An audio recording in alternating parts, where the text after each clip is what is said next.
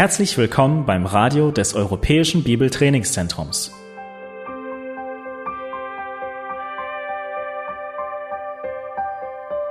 Unser Anliegen ist, dass der folgende Vortrag Sie zum Dienst für unseren Herrn Jesus Christus ermutigt.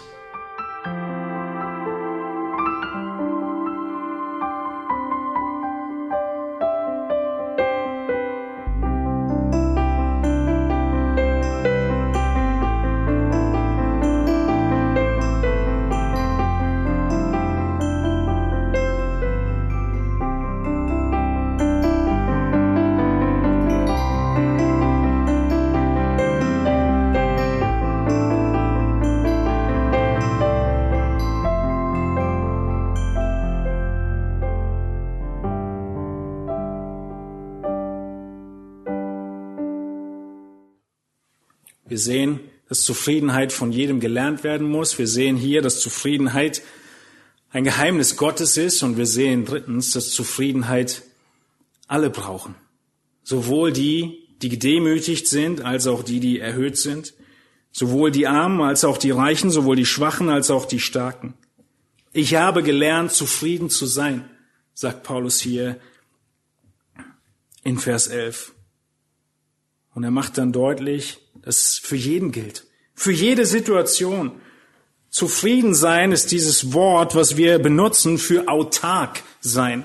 Unabhängig zu sein von allen möglichen anderen Dingen. Unabhängig hier von Umständen, unabhängig von Mitteln, unabhängig vom Wohlergehen, unabhängig von Gesundheit. Das ist das Wort für Zufriedenheit. Unabhängig. Und deshalb die Betonung auf Unabhängigkeit, egal in welcher Lage. Heutzutage macht sich eine Zufriedenheit breit, die sich wie folgt anhört.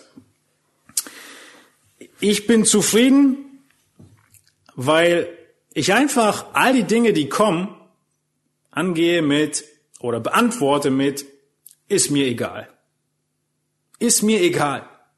Dies und jenes passiert, ist mir egal. Irgendwas geht kaputt, ist mir egal. Der Toaster arbeitet nicht mehr, ist mir egal. Der Ofen geht kaputt, ist mir egal. Ich finde keine Arbeit, ist mir egal. Ich bin völlig zufrieden, weil mir ist einfach alles egal.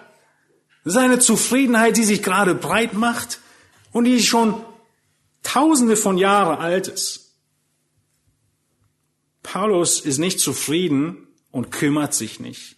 Ist ihm nicht egal, sondern er kümmert sich absolut. Er weiß, was los ist. Er weiß, was passiert er sorgt sich, aber er ist nicht besorgt. Er kennt die Not, er lebt teilweise in Armut und ist trotzdem zufrieden.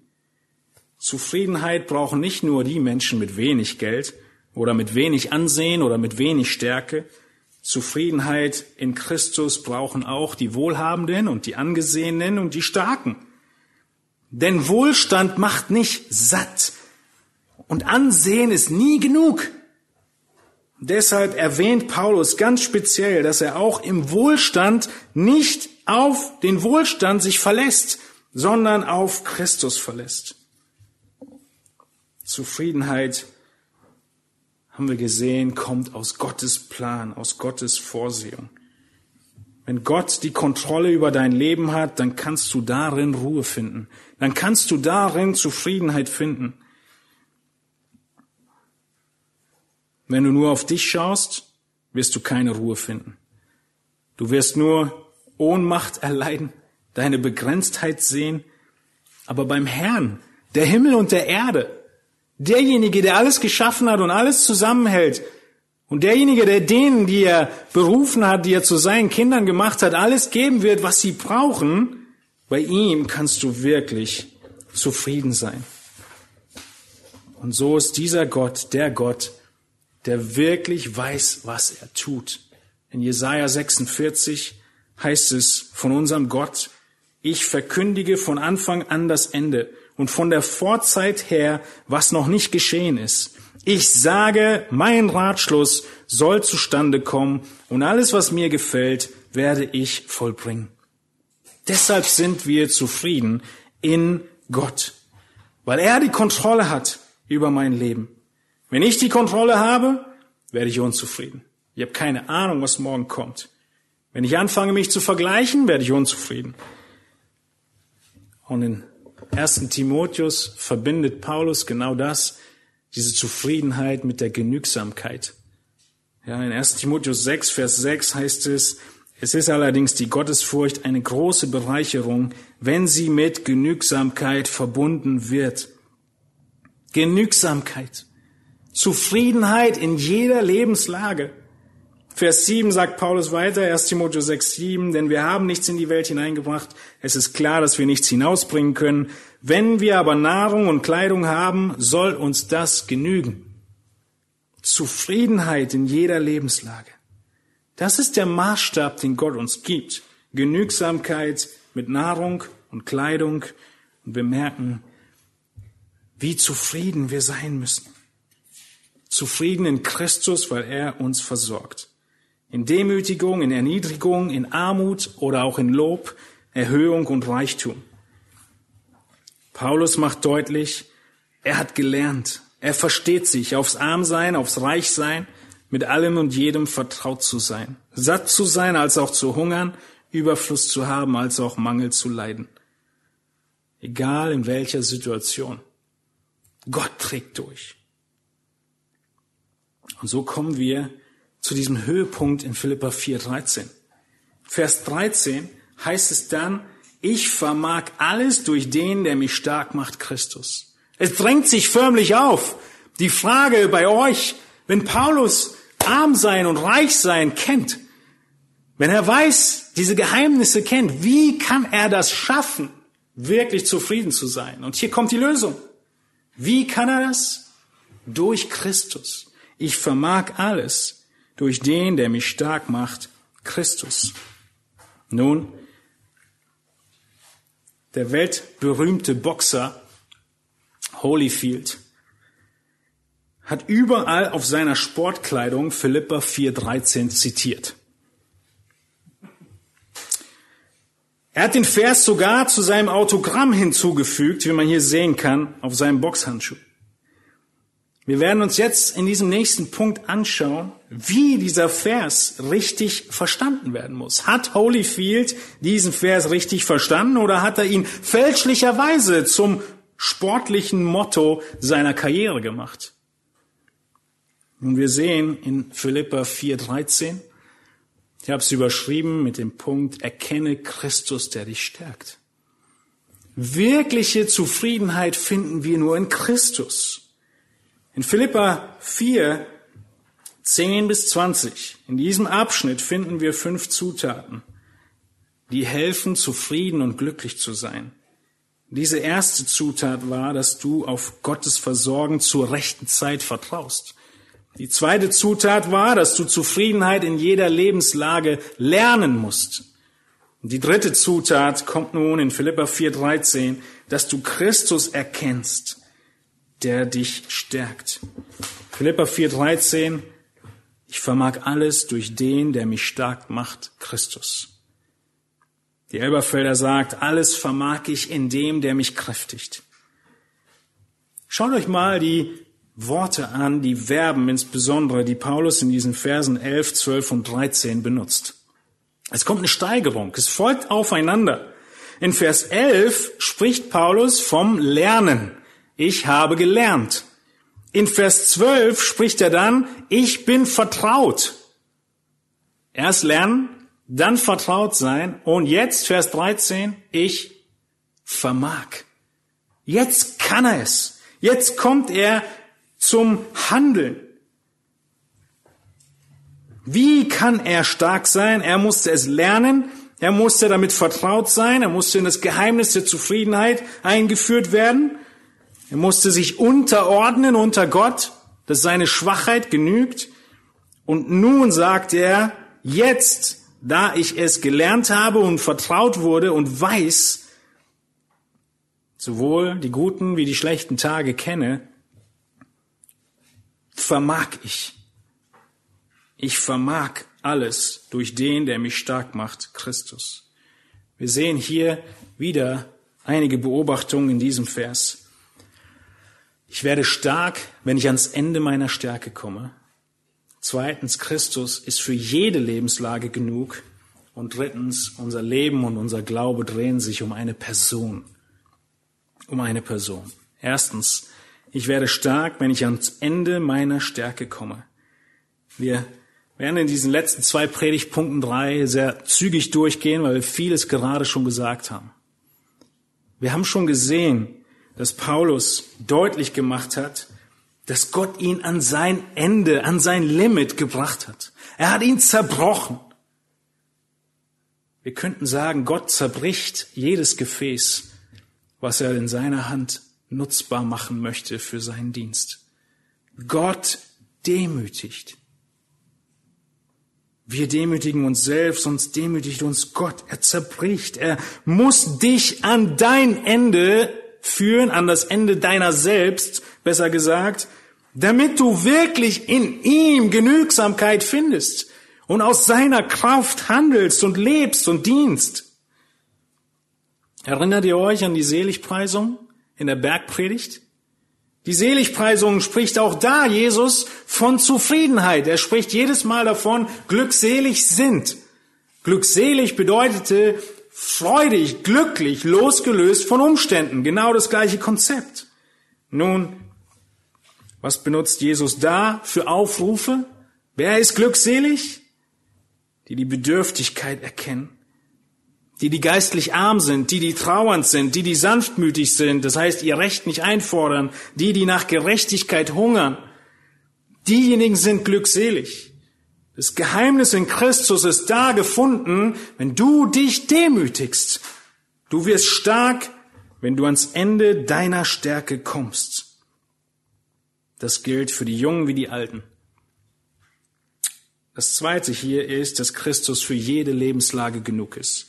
Denn Paulus sagt in Vers 13, ich vermag alles durch den, der mich stark macht. Alles.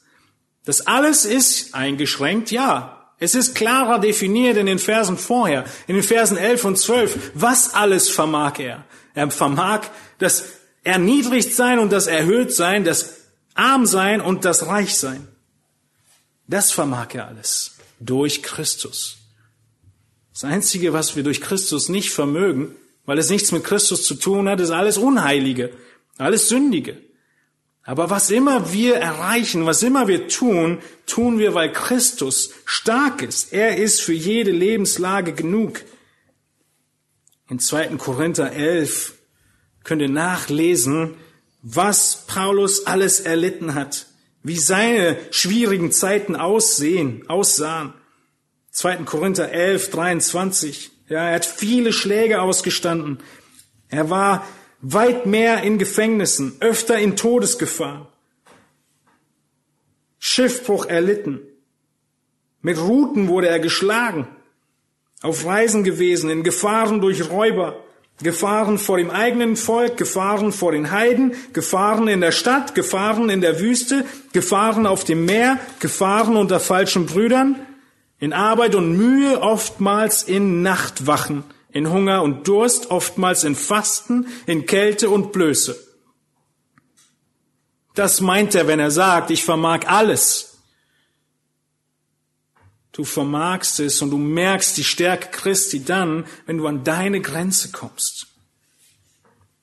Wenige Gläubige heute sind bereit, dieses überhaupt zu testen. Und deshalb ist es ein Geheimnis, versteht ihr? Es ist ein Geheimnis, weil so wenige bereit sind, überhaupt aus dem Boot zu steigen und auf dem Wasser dann zu gehen. Wenn du nicht aussteigst, kannst du nicht feststellen, ob du gehen kannst. Im Bilde von Petrus gesprochen. Aber komm ans Ende deiner selbst und erfahre dann, wie Gott durchträgt. Das ist ein Christus ehrendes Risiko was wir eingehen. Und trotzdem in 2. Korinther 11 geht Paulus weiter und sagt, ich rühme mich nur meiner Schwachheit. Ich rühme mich nur meiner Schwachheit, denn Christus ist der, der mich stark macht. Unser Leben und unser Glaube, sehen wir auch hier, dreht sich um eine Person. Alles im Leben von Paulus dreht sich um Christus. Christus macht im Leben stark. Er ist mein Leben. Und deshalb heißt es in 2. Korinther 12, was wir uns schon angeschaut haben, lass dir an meiner Gnade genügen. Und Paulus sagt, darum will ich mich am liebsten viel mehr meiner Schwachheiten rühmen, damit die Kraft des Christus bei mir wohne. Welche Kraft? Die Kraft des Christus. Unser Leben und unser Glaube drehen sich um eine Person, Jesus Christus. Und so hat Jesus gesagt in Johannes 15, Vers 5, ich bin der Weinstock, ihr seid die Reben. Und jetzt kommt eine Alles- oder Nichts-Aussage. Alles oder nichts. Wer in mir bleibt und ich in ihm, der bringt viel Frucht. Denn getrennt von mir könnt ihr nichts tun. Unser Leben dreht sich um Christus und unsere Zufriedenheit ist in der Beziehung zu Christus zu finden. Und mit ihm können wir Frucht bringen. Alles oder nichts. Und das Ganze, wir haben es gerade Ostern gefeiert, weil Jesus auferstanden ist. Paulus, er ist nicht von der materiellen Unterstützung der Philippe abhängig, auch wenn er dich darüber freut. Er weiß, dass er nicht völlig abhängig ist. Er macht deutlich, von wem er abhängig ist. Er ist abhängig von Jesus Christus. Und dieser Jesus, er stärkt ihn. Und in dieser Abhängigkeit ist er zufrieden. Er ist nicht selbst zufrieden, sondern er ist in Christus zufrieden. Christus Zufriedenheit. Und woran denkt ihr? Vielleicht habt ihr schon dran gedacht. Die Verse, die Worte, die Paulus am Anfang des Briefes gesagt hat in Philippa 1, 21. Denn für mich ist Christus das Leben und das Sterben ein Gewinn. Hier schließt sich der Kreis. So wie er am Anfang den Brief angefangen hat, so endet er ihn auch. Christus ist alles, worum es sich dreht. Auch im Beispiel der Finanzen und des Versorgtseins. Christus ist das Leben. Egal ob Gefangenschaft, egal ob Armut oder Reichtum. Egal, was du nun, in welcher Situation du bist. Nun kommen wir zurück zu Holyfield. Es ist ein Vers, Philippa 4,13 für sportlichen Wettkampf, wie Holyfield ihn nutzte, oder für dein nächstes großes Projekt oben vorne draufschreiben auf die Projekttasche, Mappe Philippa 4,13. Nun, es ist der Vers, der dich Zufriedenheit lernt. Es ist der Vers, der, den du auf die Projekte draufschreibst, wo du sagst, ich will lernen, zufrieden zu sein. Ich will lernen, an mein Ende zu kommen und nur auf Christus zu vertrauen. Wenn Christus der Schlüssel zur Zufriedenheit ist, egal ob du siegreich bist oder eine Niederlage erlebst, dann passt der Vers. Ich bezweifle, dass Holyfield in diesem Zusammenhang und Verständnis benutzt hat. Und wenn du heute deine Abhängigkeit von Jesus noch nicht erkannt hast und noch nicht bekannt hast, dass du völlig bedürftig bist ohne Jesus, dann hast du auch keine Zufriedenheit in Christus. Auch keine Zufriedenheit, die den Verstand übersteigt, wie es gerade den Verse vorher war, der Friede Gottes, der dein Herz bewacht. Wenn du nicht an Jesus glaubst, dann ist dir nicht klar, wie sehr du ihn überhaupt brauchst. Und dann möchte ich dich auffordern, nimm deine Bibel oder öffne sie im Internet und fang an zu lesen. Zum Beispiel das Johannesevangelium und Johannes Kapitel 4, wo Jesus ja zu der Frau am Brunnen sagt, trinke von dem Wasser, was ich dir gebe, und du wirst nimmer mehr dürsten. Wenn dein Leben von Unzufriedenheit geplagt ist und du Jesus schon kennst, dann lerne ihn kennen. Das ist der Schlüssel für Geduld. Dass du Jesus kennenlernst und weißt, auch wenn er sich verspätet, er kommt. Auch wenn er mir Schranken gibt, wie er Paulus viele Schranken gegeben hat, er ist treu. Und so können wir Zufriedenheit erlangen.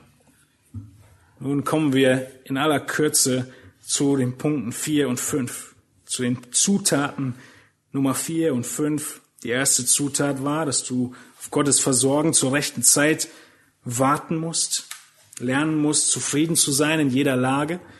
Und drittens Christus zu erkennen, der dich stärkt. Und stell dir vor, du wirst zufrieden, wenn du opferst. Ist Teil des Geheimnisses. Du wirst zufrieden, wenn du an die Grenzen deiner selbst kommst und sie anerkennst und bekennst. Und du wirst zufrieden, wenn du opferst. Denn die Frucht wird groß. In Philippa 4 lesen wir weiter, Verse 14 bis 18. Doch ihr habt recht gehandelt, dass ihr Anteil nahmt an meiner Bedrängnis. Und ihr Philippa wisst ja auch, dass am Anfang der Verkündigung des Evangeliums, als ich von Mazedonien aufbrach, keine Gemeinde mit mir Gemeinschaft gehabt hat im Geben und Nehmen als ihr allein. Denn auch nach Thessalonik habt ihr mir einmal und sogar zweimal etwas zur Deckung meiner Bedürfnisse gesandt. Nicht, dass ich nach der Gabe verlange, sondern ich verlange danach, dass die Frucht reichlich ausfalle auf eurer Rechnung. Ich habe alles und habe Überfluss. Ich bin völlig versorgt, seitdem ich von Epaphroditus eure Gabe empfangen habe. Einen lieblichen Wohlgeruch, ein angenehmes Opfer, Gott wohlgefällig. Nun, wir sehen hier Paulus. Er will deutlich machen, dass es ihm um Zufriedenheit geht. Er will deutlich machen, dass es ihm um Christus geht. Und natürlich ist er abhängig. Natürlich ist er dankbar für die Gaben. Und er ermutigt die Philipper im Spenden. Wir sehen in diesen Versen, in diesen Abschnitten wieder drei weitere Wahrheiten. Nämlich, dass es richtig und gut ist, dich an der Not von anderen zu beteiligen. Es ist wichtig, dass du die ewige Frucht dir vor Augen führst. Nicht den irdischen Nutzen. Denn er kann enttäuscht werden. Und dass du viel investieren sollst und nicht knauserig sein sollst. Ganz kurz diese drei Elemente, die wir hier erkennen die Not von anderen, sich an ihr zu beteiligen. Paulus macht deutlich in diesen Versen, die wir gerade gesehen haben, dass die Philipper mehrmals, ja, er sagt zwar nicht nur einmal, sondern zweimal, aber man könnte diese Phrase auch übersetzen mit wiederholt, habt ihr gespendet. Sie waren sogar die einzigen, als Paulus auf die Missionsreise ging, die er hier anspricht, die ihn unterstützt haben. Sie waren diejenigen, die Gemeinschaft hatten mit ihm im Geben und Nehmen. Sie waren diejenigen, die Materielles gegeben haben. Sie, er hatte Bedarf. Er hatte finanzielles Defizit. Und wir können sehen, wenn wir die ganze Briefe uns anschauen, dass Paulus wahrscheinlich, obwohl die Philipper ihn unterstützt haben, er trotzdem nicht genug hatte. Weil zu dieser Zeit hat er den Thessalonicher Brief geschrieben und im Thessalonicher Brief macht er deutlich, dass er Tag und Nacht gearbeitet hat, um den Thessalonichern nicht zur Last zu fallen. Das heißt, obwohl die Philippa unterstützt haben, sogar mehrmals, hat es nicht gereicht für seinen Lebensunterhalt und er hat in Thessalonik trotzdem gearbeitet. Paulus, er ist dennoch völlig zufrieden. Und das, worum es ihm geht, ist nicht ein Spendenaufruf so sehr zu starten, auch das ist richtig, sondern er will ihnen deutlich machen, liebe Geschwister, ihr solltet deshalb spenden, weil es euch zugute kommt. Paulus sagt mit anderen Worten, du kannst dir nicht leisten, nicht zu spenden. Wenn du wirklich überzeugt bist, dass dein Bürgerrecht im Himmel ist, dass du bald umziehst, dann wirst du planen und überlegen, wie du in der neuen Wohnung dich besser einrichten kannst. In diesem Fall ist es ein Fonds, den wir anlegen. Und wir geben und Jesus selbst baut die Wohnung. Und er macht deutlich, die Frucht auf eurer Rechnung. Ja, es sind buchhalterische Worte, die Paulus hier benutzt, um ihnen deutlich zu machen, da kommt ein Bonus ja, die Einnahmenseite auf eurer Rechnung wird steigen mit jeder Gabe, die ihr gebt.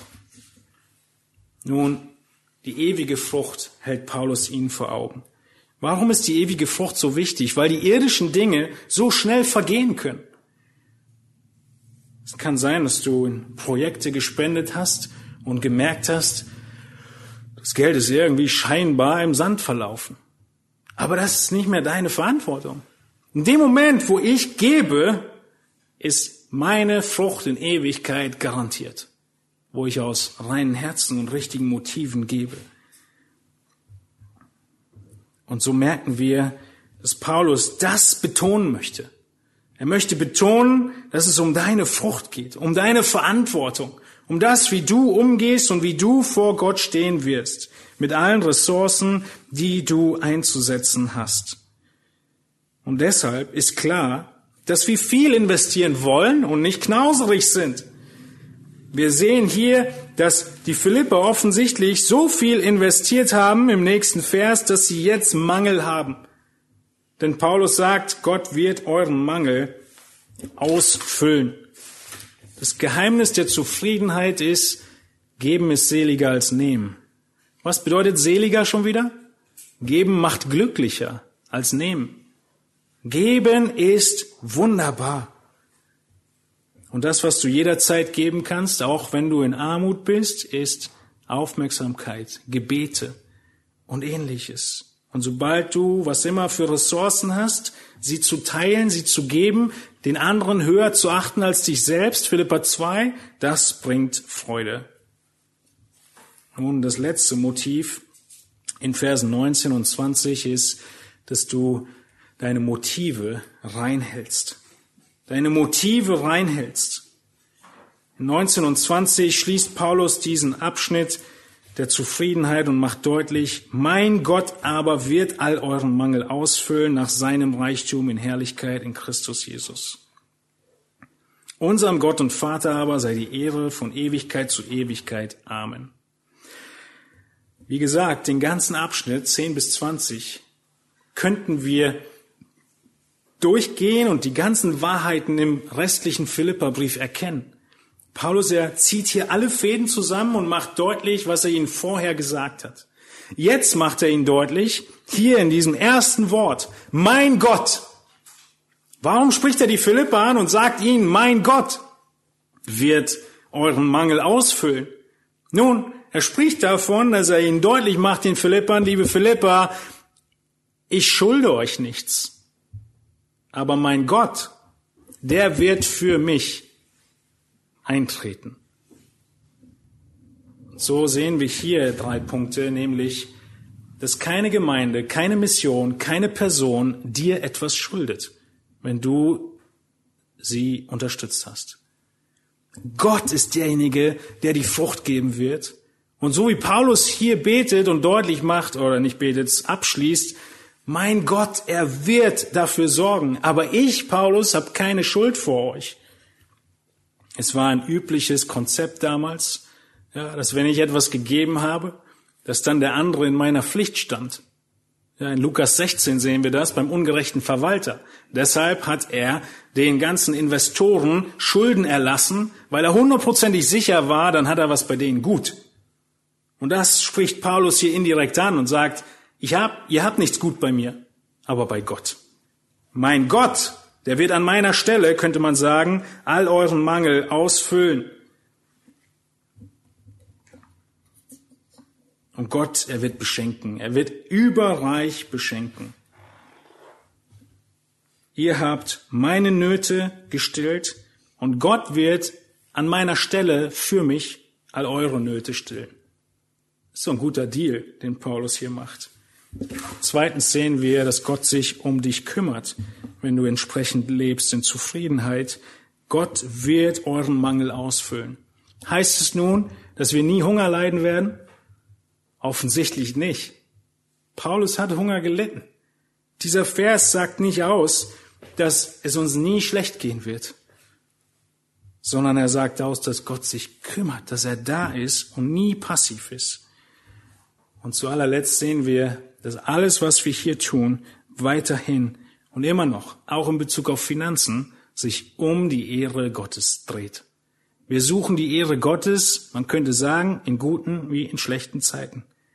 Der Punkt ist, dass wir uns nie auf das Geld verlassen, nie auf die Umstände verlassen, nie darauf verlassen, erniedrigt zu sein und deshalb äh, traurig oder zerstört oder erhöht zu sein und deshalb übermütig, Unsere Zufriedenheit muss in Christus sein und dann wird es zu Zufriedenheit im Leben führen. Und dann wird, wenn wir den ganzen Abschnitt uns vor Augen halten in Philippa 4, unsere Sorgen wir auf Gott werfen, wir geistlich standhaft sind und stabil, Gott unser Herz mit seinem Frieden bewacht, dann werden wir Zufriedenheit erfahren können. Das ist kein schneller Prozess. Das ist ein langer Kurs. Ein Kurs in Zufriedenheit in Christus. Ein Kurs, wo es viel zu lernen gibt. Ein Kurs mit vielen Prüfungen. Ein Kurs, der maßgeschneidert ist für dich. Aber es ist Teil der Jüngerschaft. Es ist das Lernen, was wir lernen müssen. Zufriedenheit. Und dann dürfen wir überzeugt sein, dass wir diese Zufriedenheit auch in unserem Leben sichtbar merken werden. Was waren die fünf Zutaten der Zufriedenheit? Erstens, dass du darauf vertraust, dass Gott dich versorgt zur rechten Zeit. Er hat die richtigen Mittel, den richtigen Zeitpunkt, die richtigen Helfer. Zweitens, dass du Zufriedenheit in jeder Lage lernst. Es muss gelernt werden. Es ist ein Geheimnis Gottes. Und sowohl Gedemütigte wie auch Erhöhte müssen diese Zufriedenheit lernen. Die dritte Zutat war, dass Christus dich stärkt. Die vierte, dass du gerne opferst, weil die Frucht groß wird. Und die fünfte, dass deine Motive reinbleiben. Niemand ist dir etwas schuldig. Es ist zwischen dir und Gott. Und er wird deinen Mangel füllen. Wir dürfen ihm vertrauen.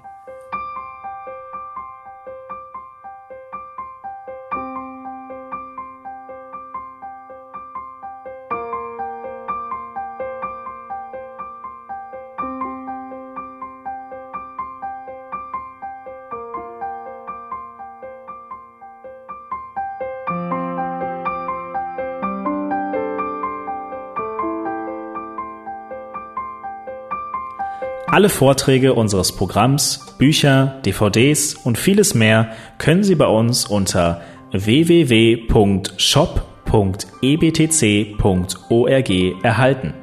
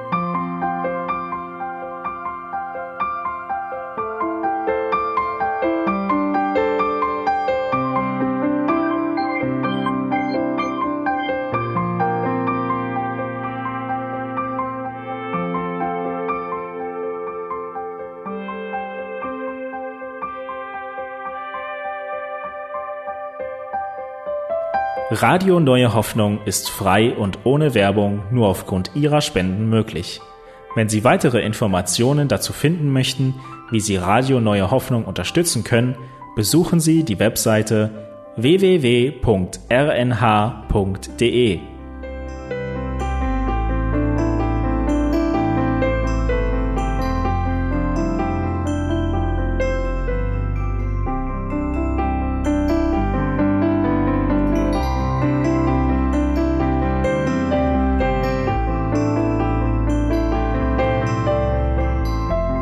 Die Sendezeiten des EBTCs sind Montag, Mittwoch, Freitag und Samstag jeweils von 10 bis 11 Uhr.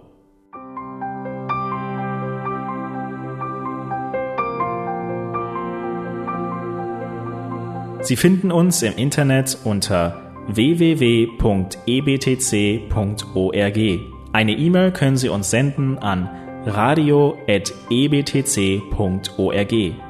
Telefonisch erreichen Sie uns unter 0049 3060 988 610. Unsere Postanschrift lautet an der Schillingbrücke 4 in 10243 Berlin, Deutschland.